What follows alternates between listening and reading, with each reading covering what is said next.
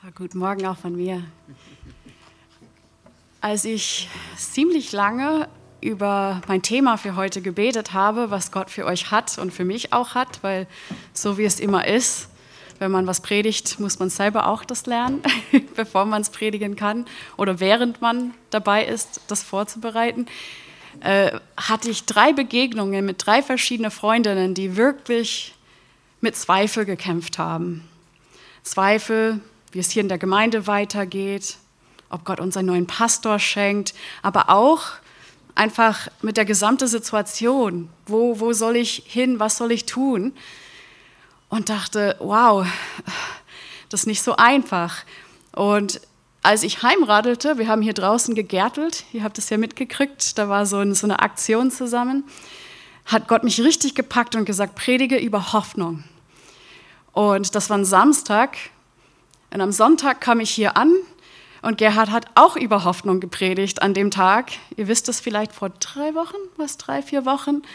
Äh, da ging es um äh, diese Witwe, äh, nee, diese Frau, die keine Kinder kriegen konnte, die aber ähm, ein Kind bekommen hat und dann ist das Kind krank geworden und sie ist dann zu Lisa, ich glaube ich, gegangen und er hat sie, die, das Kind vom Toten auferweckt sogar. Und das war eine richtig geniale Predigt, das hat mir richtig gefallen. Wir hatten auch ein paar guten dazwischen auch. Und, aber Gott hatte mir schon vorab ganz andere Richtungen gezeigt, was ich predigen soll. Ich, er, so wie meine Lieblingsmethode ist, ähm, dass ich einfach durch die Bibel gehe und gucke, was steht da über Hoffnung überhaupt. Und dieses Mal habe ich einen besonderen Vorbereitungsaspekt eingebaut. Ich habe die Eulen mit oben mitgenommen. Die haben mir dabei geholfen, diese Bibelstellen auseinanderzunehmen. Und ich habe sie extra gesagt, guckt diese Bibelstellen an und sagt mir einfach, was euch anspricht und was euch packt. Und das hat tatsächlich viele der Bibelstellen heute geprägt und auch die Richtung, in der ich gegangen bin. Und sie haben für euch kleine Zettel geschrieben. Ich hoffe, es reicht. Das waren 50 Stück. Also und dann habe ich ein paar zugekaufte, falls es nicht reicht. Also die liegen noch hier aus. Wenn ihr keine gekriegt habt, sucht euch einfach eins, bevor ihr geht. Da haben sie euch ein paar Gedanken und Bibelstellen aufgeschrieben, die sie angesprochen haben über Hoffnung. Und die sind extra für euch. Und es kommen noch ein paar andere Überraschungen von den Eulen hier mit drin vor. Genau, das, damit steigen wir ein. Und vielleicht habt ihr auch äh, mein, mein Vorschau gesehen. Ups, okay, so dass Hoffen auf Gott nicht dasselbe ist wie Hoffen auf zum Beispiel gutes Wetter oder dass irgendeine Prüfung gut läuft oder irgend sowas. Hoffen auf Gott ist wirklich ein, viel tiefer, viel lebendiger, viel sicherer. Und das ist einfach, was wir heute uns anschauen wollen. Und ihr wisst ja ganz genau, wir haben alle diese Phasen oder Dinge in unserem Leben, wo Hoffen echt uns schwerfällt. Wir haben das Gefühl, Hoffnung ist irgendwie einfach weg. Und da kämpfen wir mit Zweifel, mit Trauer vielleicht, auch Müd, also Enttäuschung. Und da will ich auch gucken. Ähm, einmal in der Predigt will ich ein bisschen ein paar Blickwinkeln aus der Bibel nehmen. Was ist Hoffnung? Wie funktioniert das denn so in der Bibel? Aber auch will ich gucken, äh, ein paar Methoden, die vielleicht uns helfen, wenn wir gerade in dieser Situation stecken, wo uns die Gefühle so ein bisschen ausgehen, die positiven, die Hoffnungsgefühle. Genau. Als erstes aber, genau, super, ich muss nur hier mich einspielen mit meine, meinem System. Also wir gucken jetzt erstmal Hoffnung als Gefühl an, weil ich denke, das ist das Erste, was ich denke. Fühle ich mich voller Hoffnung oder nicht? Ähm, genau, also ich glaube auch, dass da definitiv eine Gefühlsebene dabei ist. In Sprüche 13 steht was ganz, also ganz Krasses über Hoffnung als Gefühl. Endloses, endloses Hoffen macht das Herz krank. Also das stimmt wirklich, oder? Also ich kenne Freundinnen, die ewig auf ein Kind gewartet haben oder Singles, die ewig auf einen Partner schon warten. Oder wir suchen ein Haus und es dauert zwei, drei Jahre, bis man das Richtige findet. Ähm, alle von uns haben sowas in unserem Leben, wo wir gehofft und gehofft und gehofft und es das passiert nicht, was wir gerade gern hätten.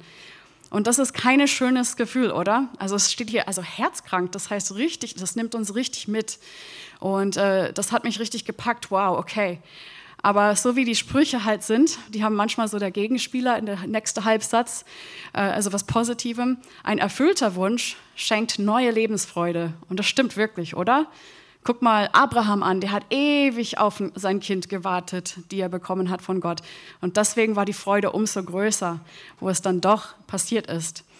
Und wir lassen es jetzt hier nicht an diese, diese herzkranke Situation stehen. Wir gucken wirklich, was sagt die Bibel, wie können wir aus dieser Situation zumindest weiterkommen, rauskommen. Und der Psalmschreiber, also ich, ich liebe einfach, wie sie einfach mit Gott klagen und reden. Und in diesem Fall redet der Psalmschreiber sogar direkt mit sich selbst, mit seiner Seele, mit seinem Herzen.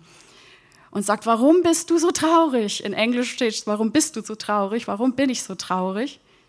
Warum ist mein Herz so schwer? Auf Gott will ich hoffen.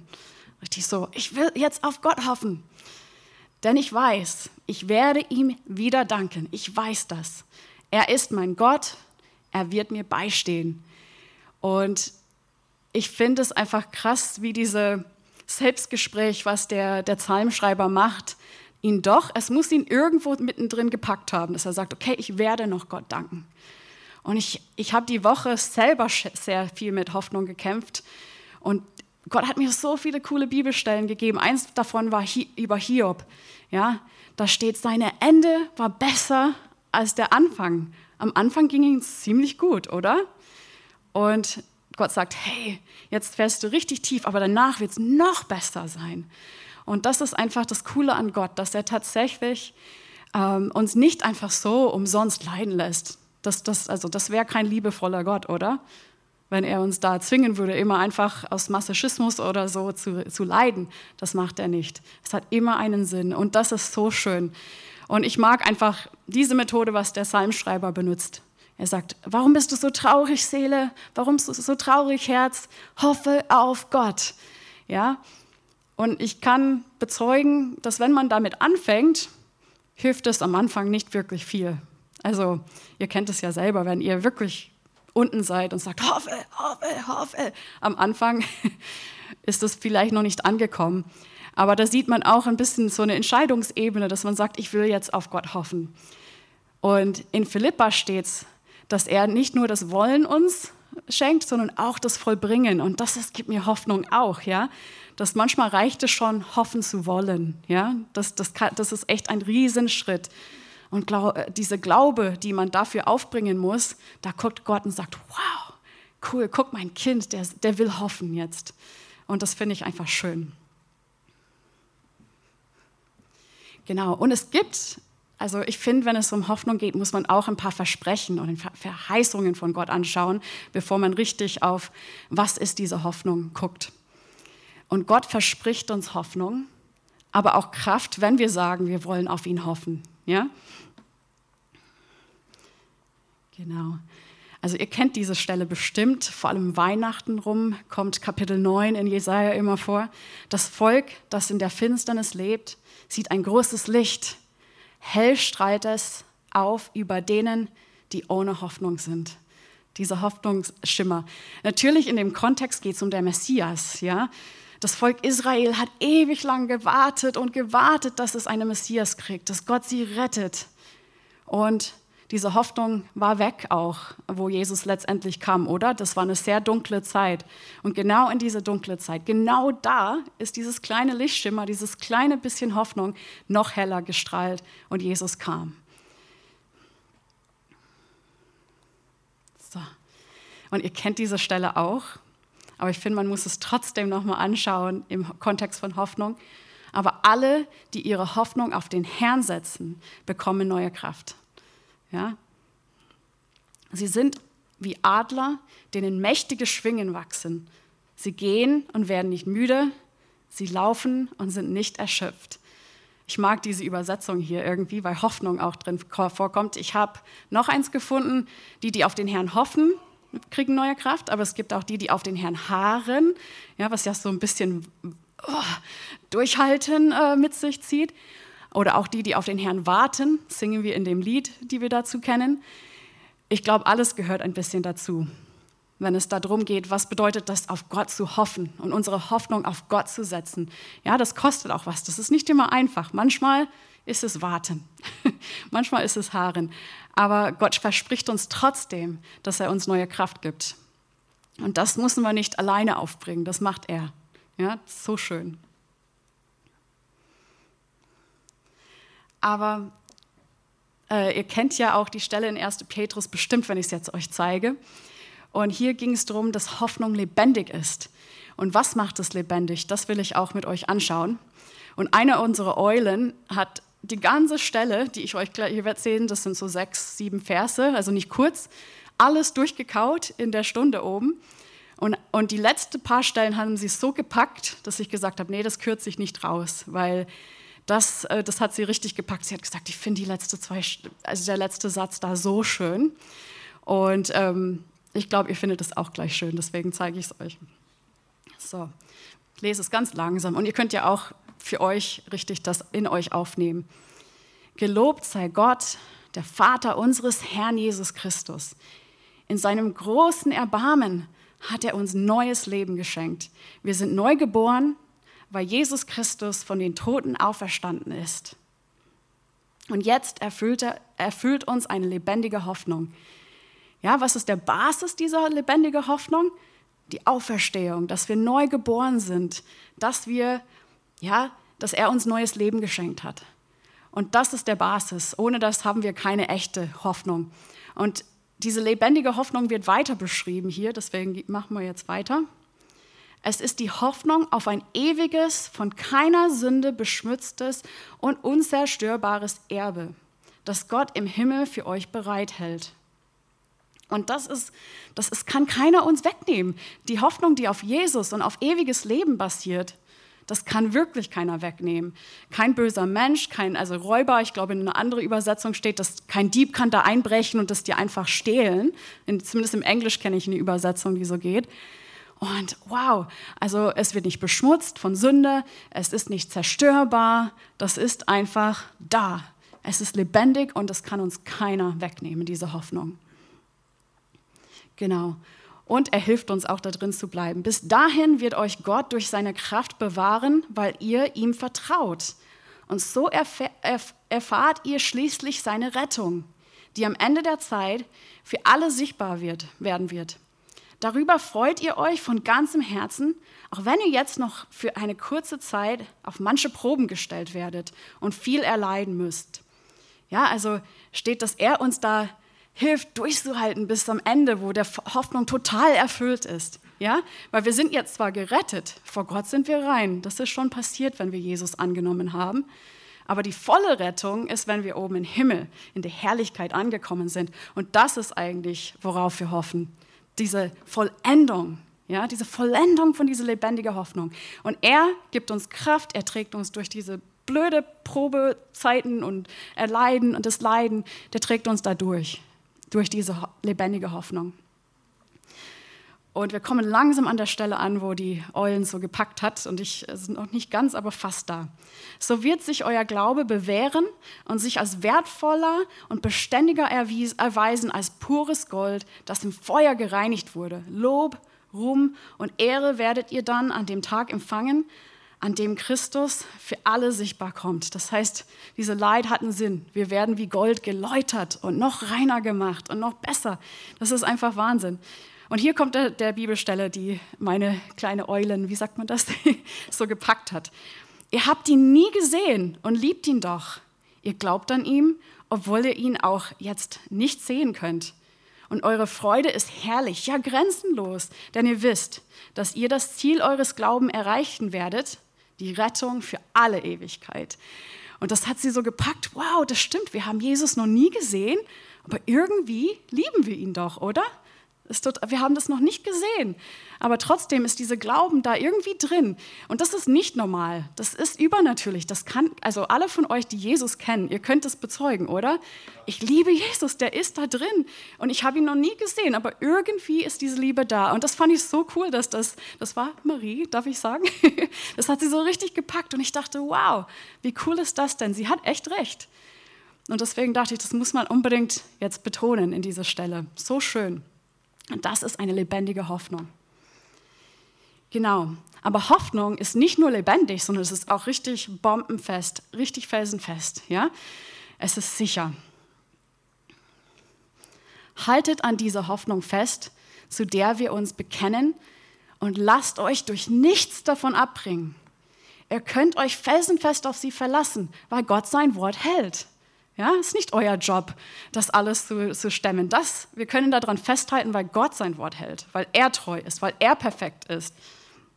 Lasst uns aufeinander achten. Wir wollen uns gegenseitiger Liebe ermutigen. Wir wollen uns zu gegenseitiger Liebe ermutigen und einander anspornen, Gutes zu tun.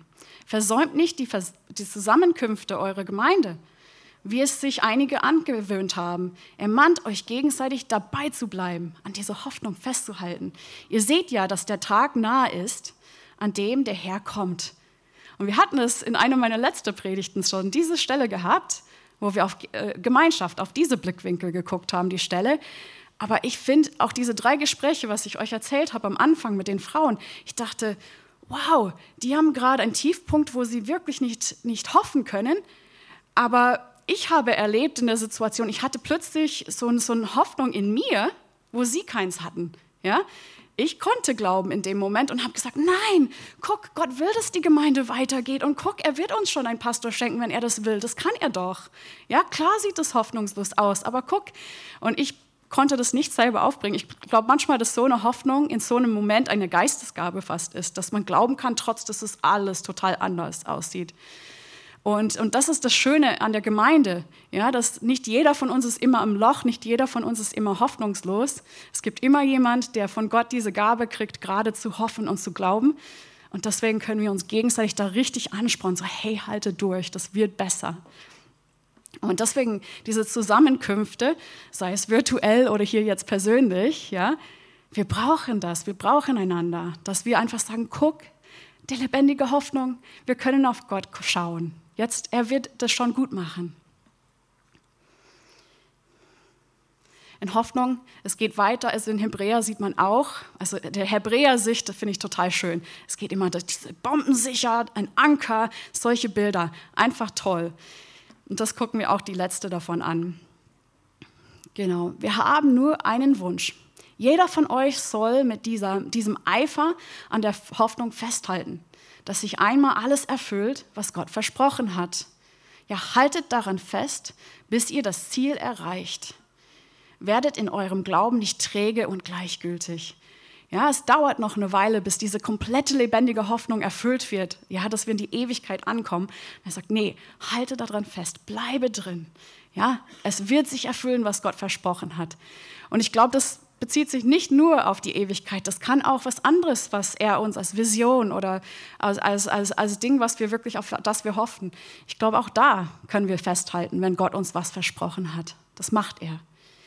Und dann hüpfen wir ein bisschen vor auf Vers 18. Und weil Gott niemals lügt, haben wir jetzt zwei Tatsachen, auf die wir uns felsenfest verlassen können.